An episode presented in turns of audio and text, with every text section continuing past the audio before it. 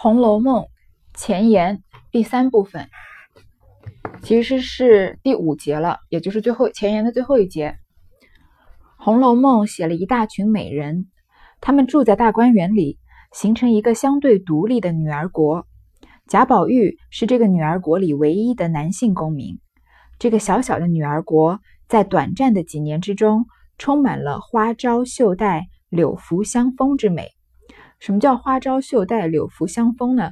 就是这个花都会招到，就会就碰到这个女孩子身上披的这个缎带，然后柳树拂过去呢，都有身上女孩子身上香香香的这种风，就是有一阵风吹过，柳树轻轻拂过去，都会都有能飘来一阵香味。就是说，这个大观园里面，嗯，到处都充满了女孩子。就是有有女孩身上这种脂粉香，有女孩身上穿的这种绣带，然后在嗯《红楼里红红楼梦》里面有人这样批注说，他写这句花招绣带，嗯柳拂香柳拂香风，嗯写的这个这八个字写的大观园满园之内处处有人，无一处不到，讲这这个批注批的比较贴切，充满了青春的笑和泪。爱和怨，酒和诗，享受到很有限而又很难得的极其例外的自由。他们和以前的文学作品里的美人比较起来，有几个显著的特点：第一，不但容貌美，而且内心也美；第二，美的有个性，至少是二十个左右的主要人物写的个性鲜明，互相之间毫不雷同；第三，她们是现实生活中平常女子，不是仙女。也不是超凡出众的女英雄、女才子。第四，她们以平常现实的女儿之身，又体现了非凡的审美理想。第五，她们大都是十五六岁的姑娘，她们的一切都有一种青春的纯洁的气息，即使是比较有心计、有世故的，例如薛宝钗、贾探春，仍然是青春的纯洁的范围之内的心计和世故。第六。他们的爱情纠葛有灵的成分，也有肉的成分，而以灵的成分为主。主角林黛玉则是纯然灵的。这个芳香美丽的小小女儿国，实际上是贾府的一部分，而整个贾府则是一个冠冕堂皇的外表之下，充满了污浊丑恶的贵族家庭。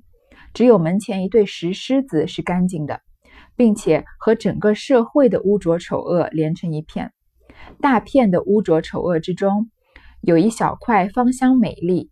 前者暂时容许后者存在，给予后者极有限的时间、空间和程度上都极有限的一点点独立。后者在它暂时存在的范围内，以其强大的美的力量压倒了前者，但前者的顽固的现实力量始终统治着、支配着、决定着后者，其影响深入后者。不久便轻而易举地毁灭了后者，写出这样丰富深刻的美，写出了美与丑之间这样复杂的相生相克的矛盾，这就是《红楼梦》艺术上的伟大成就。它一出世就受到读者的欢迎，因为读者一接触它，便感受到那种芳香美丽、那种青春的纯洁的气息。这在中国古典小说中是空前绝后的。我们可以比较一下。《三国演义》写的是雄主明王谋臣勇将之事，攻城略地，纵横捭阖之心；《水浒传》写的是草莽英雄江湖豪杰之之事，仗义行侠，报仇雪恨之心；《金瓶梅》写的是恶霸帮闲，淫娃荡妇之事，谋财于色，献媚争宠之心。这些都是大家已熟悉的以成年男女，特别是成年男子为主的世界。作者以阅尽沧桑的老眼，看透这个世界的深层底蕴，写出来给我们看。其中有各种各样的美，但没有青春纯洁的美。《西游记》是古之儿童唯一能当做童话来读的作品，其实不是童话。鲁迅把它列入神魔小说一类是对的。儿童读起来已经有一些不理解、不喜欢的东西，成年以后还爱读的恐怕不会有很多了。只有《红楼梦》写的是一个以少男少女，特别是少女为主的世界，然而并不是幼稚无知的世界。作者也是以阅尽沧桑的炯炯双眸看透了这个世界的深处。大家都知道，他实际上是从自己少年时代的亲身经历中取材的，回忆的温馨，身世的悲凉，更给作品增加了艺术的魅力。龚自珍《己亥杂诗》中有一首云：“少年哀乐过于人，歌气无端字字真。既壮周旋杂痴邪，童心来复梦中身。”这首诗讲的什么意思呢？就是说我少年时候的那些喜怒哀乐，喜怒哀乐，对于我成年成成年了以后呢，我想要再来回味，想要再来写下来的时候，就没有却没有办法下手。嗯，虽然写不出来，但是我写出来的每一个，就是每想到的每一个字、每一个句都非常贴切，非常真实。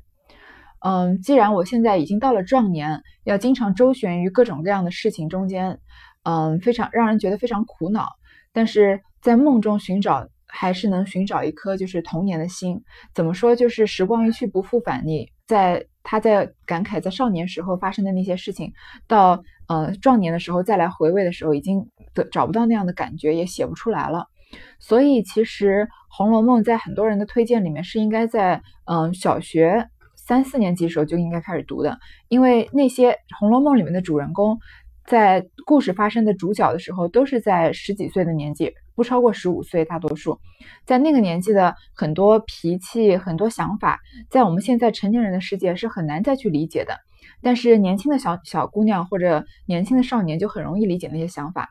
啊，我觉得记我记得比较深的一段是，我在看到这个，嗯，贾宝玉为了不让这个林黛玉睡午觉，因为怕她，嗯，晚上睡不好，说要给她讲个笑话。他讲的那个笑话呢，嗯，我看完之后觉得一点也不好笑。然后我在这个《红楼梦》里面，林黛玉是笑得上气不接下气。我当时觉得好像可能是现代人和古人的笑点不同。但是我后来在喜马拉雅上听到这个猫哥想说《红楼梦》，他给他女儿读书的时候，他女儿小学三年级，听到这个笑话也是笑得上气不接下气。我突然就理解了，可能是，嗯，这个，因为我们已经过了那个年纪。所以，对于那个年纪的那些，对一点点就是事情就开心，或者一点点呃别扭就很难过，要大哭大吵的那个心态，已经离我们很远了。好，说远了，再回来读这这个前言，大致可以借用来描述《红楼梦》的写作。书中的取材大量来自自己少年时代的哀和乐、歌和泣，然而写作的时候，已经经历了几十年的世路周旋。心中夹杂着童心未泯的痴和动明世情的侠了。这个侠是黑，呃，左边一个黑色的黑，右边一个吉祥的吉，是狡黠的黠。书中的事不等于少年时代的真事，前者已经把后者化为凄厉温柔的一梦。书中的贾宝玉也不等于真正少年时代的曹雪芹，前者只是后者的童心来复梦中身。是的。《红楼梦》的独特的卓越的艺术贡献就在这里。少男少女的读者们倒未必真能理解它，反而越是老年，越是成年，甚至老年，越是爱读，越是能够领略其中深意。每一个人都能从中获得童心来复梦中生的难得、难得的人生体验和艺术享受。《红楼梦》最初出现大约在十八世纪五十年代。当时是以手抄本的形式，昂贵的价钱被爱读者争相购阅。那时书名还不叫做《红楼梦》，而是叫做《石头记》，故事没有完，只有八十回，而不是现在这样的一百二十回。但是读者不管，还是争相购阅。明明一部未完成的作品，立刻受到热烈欢迎。世界文学史上不知怎么样，中国文学史上是绝无仅有的。抄本流传了三四十年之后，一七九一年才有活字排印本出现，书名改题为《红楼梦》，回数也从八十回增加到了一百二十回，故事才完整了。排印本的出版者和编辑者是陈伟元和高鹗，据他们声明，后四十回也是原作者曹雪芹写的，不知何故与前八十回分开了，没有流传。现在由陈委员他们费力搜购得来，才使《红楼梦》成为完毕。读者当然更加欢迎这个完整的本子。从此，一百二十回本《红楼梦》一直流传下来，八十回本《石头记》逐渐绝迹。直到民国初年，有几种《石头记》古抄本被学者胡适发现。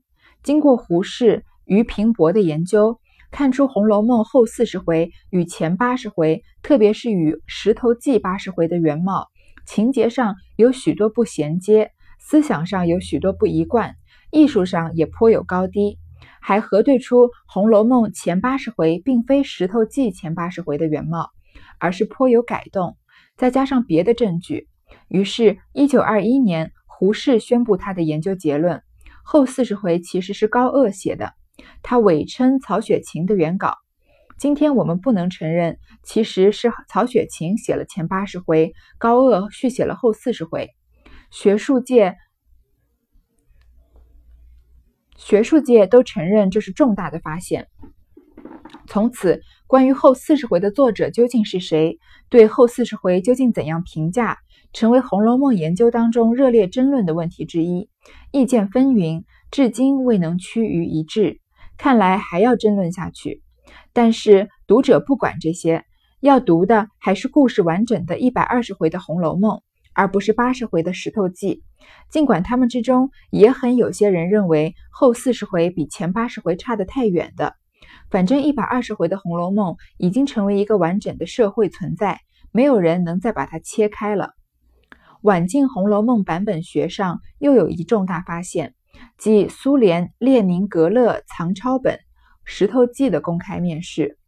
此本于道光十二年（一八三二年）传入俄国，沧桑历尽，始复归来，实乃书林盛世，文坛佳话。这个抄本的底本。属于脂砚斋评本，这是毫无疑问的。这里讲一下这个脂砚斋评本是什么意思。因为《红楼梦》这本书太有名，喜欢看的人太多了。从清朝开始一直到现在，嗯，大家都很多人都非常痴迷这个《红楼梦》，所以有很多人嗯给这个《红楼梦》写批注。当然，有名的人，呃，没有名的人，甚至像我们这样普通人都有可能给《红楼梦》写批注。但是，所谓这种。官方认证的，嗯，批注版本呢，就是这个脂砚斋的评本。嗯，脂砚斋的评本官方到什么程度呢？它是跟《红楼梦》的手抄本一起流传的。所以，关于，嗯，市市面上关于脂砚斋是谁，也有，嗯，很多人的评价，也那个很多学者也有不同的看法。有些人认为是曹雪芹自己，有些人认为是曹雪芹的夫人，也就是《红楼梦》中间的史湘云。有些人就是在曹雪芹落寞的时候陪着他的。有些人觉得是他的舅舅啊、叔叔啊，各种说法都有。但是不管脂砚斋是谁，他的评本是看《红楼梦》的一个很重要的参考。嗯，但是我手上拿的这本《红楼梦》是没有脂砚斋评语的。嗯，好，继续往下读。例如抄本第六十七回“窥土物，平清念故里”一节中。宝玉为了使病中的黛玉高兴，急于把南方带来的土物送给黛玉。描写的文字比其他各本都要长得多。过去印行的各种版本的《红楼梦》，过去印行的各种版本的《红楼梦》，因为没有见到这个极有价值的旧抄本，无法据以校勘，当然也就不能吸收它的优点。这次李全华同志重新标点分段。特别根据影印列宁格勒藏抄本，在许多地方改正，补入了有关的文字，同时还依照影印乾隆抄一百二十回本，订正了通行本中个别遗误难解的字。这一点也是值得提出来向广大读者介绍的。书五，一九八七年一月二十六日，于北京碧空楼。好，前言到这里就结束了。今天先读到这儿，下一章开始正式读《红楼梦》的第一回。